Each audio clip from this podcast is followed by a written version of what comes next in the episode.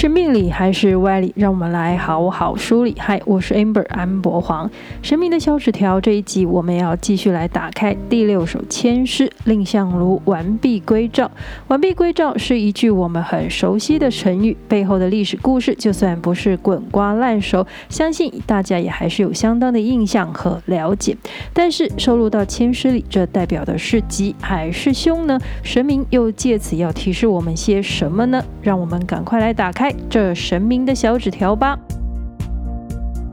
蒙甲龙山寺观世音灵签的第六首签诗，吉凶的标示呢是中平签，签题是蔺相如完璧归赵。蔺相如应该是大家耳熟能详的一位战国时期人物，他是赵国的大臣，官拜上卿。他生平的事迹大家都熟悉的，还有渑池之会、负荆请罪。这一集的挂头故事完璧归赵，是出自西汉司马迁《史记廉颇蔺相如列传》。说的是战国时期的赵国士大夫蔺相如，受命带着国宝和氏璧出使秦国。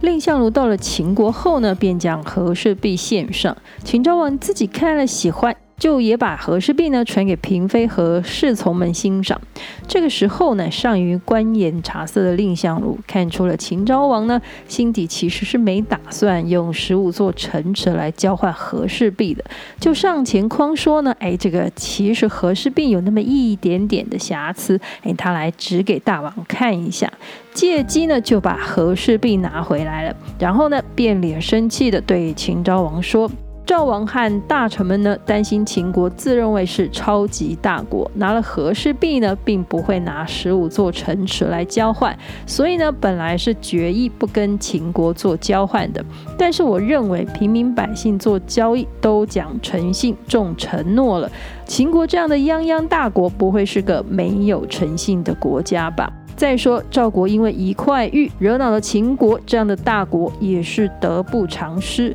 我一再的劝说呢，赵王才答应交换的。而且为了表示我们的诚心，赵王呢还特地为此斋戒了五天，然后才让我捧着宝玉来到了秦国。但是呢，道完是毫无礼节啊，拿着和氏璧传给嫔妃们看，还来戏弄我。完全没有诚心交换的意思。如果说现在您要抢走宝玉，那我的人头和宝玉呢，就一起撞碎在这殿堂的柱子上了。秦王呢，当下觉得自己有点理亏啊，也怕这个宝玉真的是给撞碎了，舍不得啊，就差人呢拿地图来表示说，其实自己是真的有准备的，也是有诚意的。于是呢，蔺相如就开口啊，借机也要秦王斋戒五天，然后呢安排正式的礼节仪式，他再把和氏璧献上。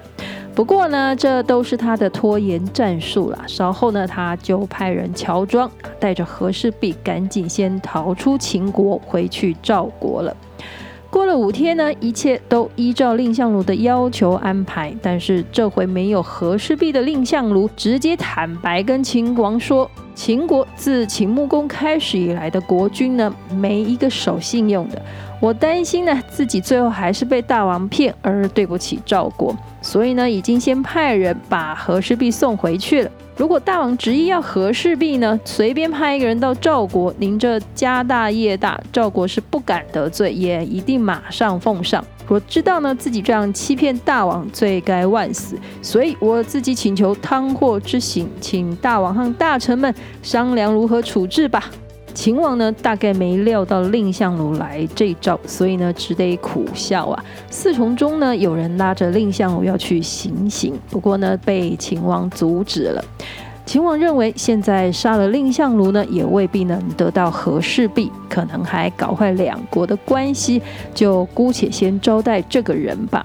整个历史故事在讲说蔺相如是如何的与当时的大国秦国君主秦昭王斗智斗勇，最后不入赵王的使命，不但完整无缺的送回了国宝，自己也安全的回到了赵国。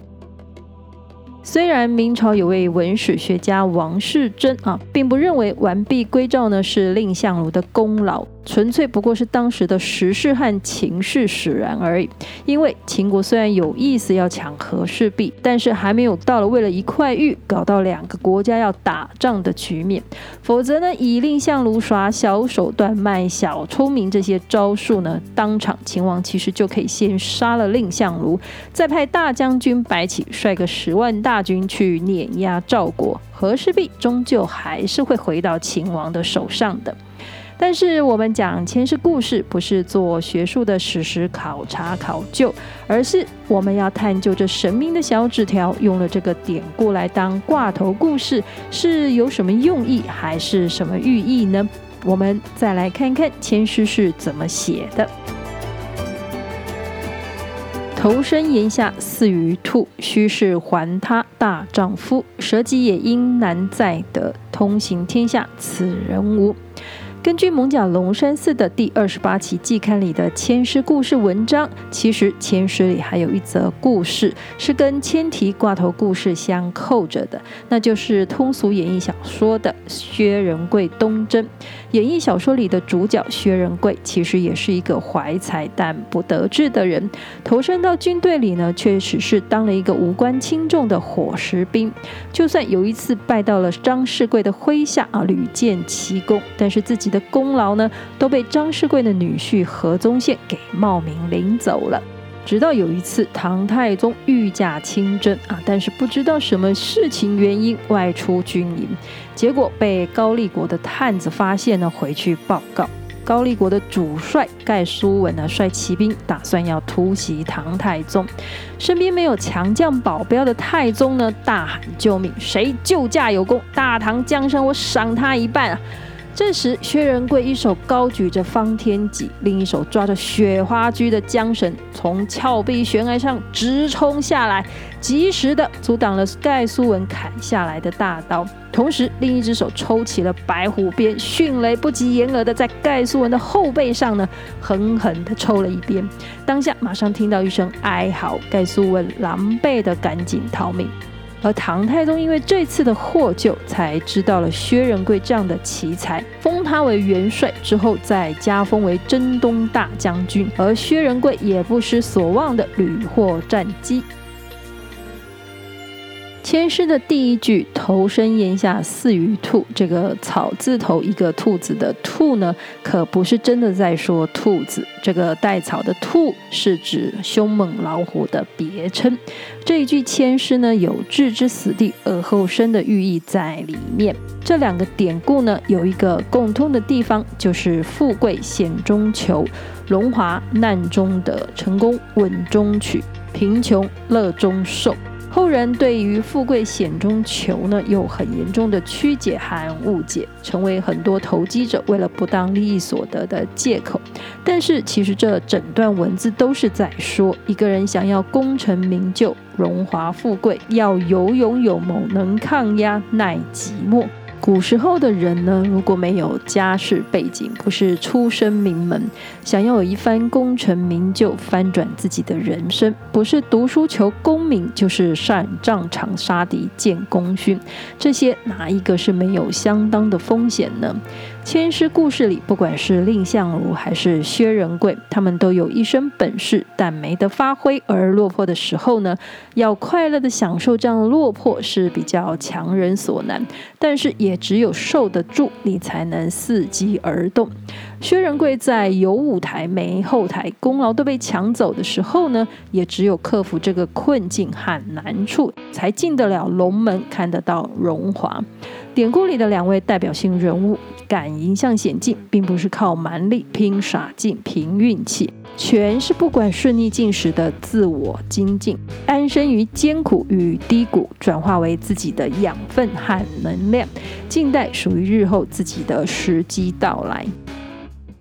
今天神明的小纸条前世的故事呢，就跟大家聊到这里了。神明的小纸条是神明慈悲的回应我们人生的提问，给我们人生历练的提示或是警示，但绝对这不是一个命令指示，更不会是一场跟神明的利益交换。我们还有很多的前世故事呢，要跟大家继续分享。如果您觉得意犹未尽，请记得按下追踪或是关注，节目更新呢就会马上通知大家。